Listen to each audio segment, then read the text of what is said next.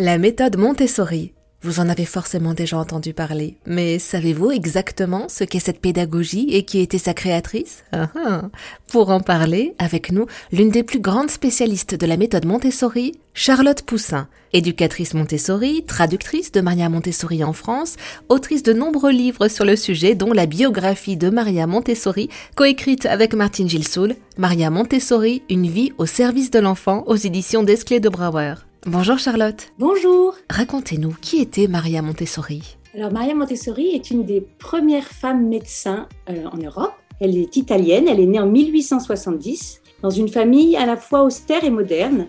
Et elle a été euh, très tôt attirée par les sciences et par les mathématiques, alors qu'à l'époque, c'était tout de même vraiment très rare que les femmes s'occupent de ce genre de choses.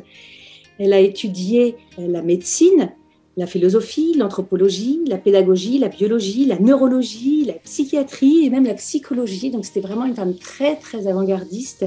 C'est une femme qui était euh, féministe, qui euh, a toujours euh, défendu la cause des, plus faibles, la, la, cause sociale aussi. Et puis elle s'est tournée vers les enfants, dans un premier temps vers les enfants mentalement handicapés. Et elle a cherché à développer leur capacité intellectuelle et surtout à défendre leur dignité.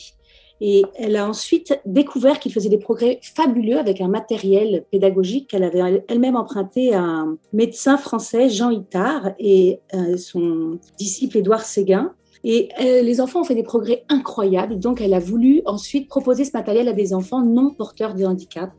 Et c'est comme ça, dans un quartier très pauvre de Rome, dans une mission sociale, qu'est née la, la pédagogie Montessori, dans une école qu'elle appelait, elle, une maison des enfants, où tout était pensé pour le bien-être des enfants, et où les enfants manipulaient ce matériel pédagogique selon le libre choix de l'activité, et ils ont appris à lire, à écrire, à compter spontanément dans une ambiance extrêmement bienveillante. La pédagogie Montessori était née, et ensuite elle y a consacré toute sa vie. Merci beaucoup, Charlotte Poussin.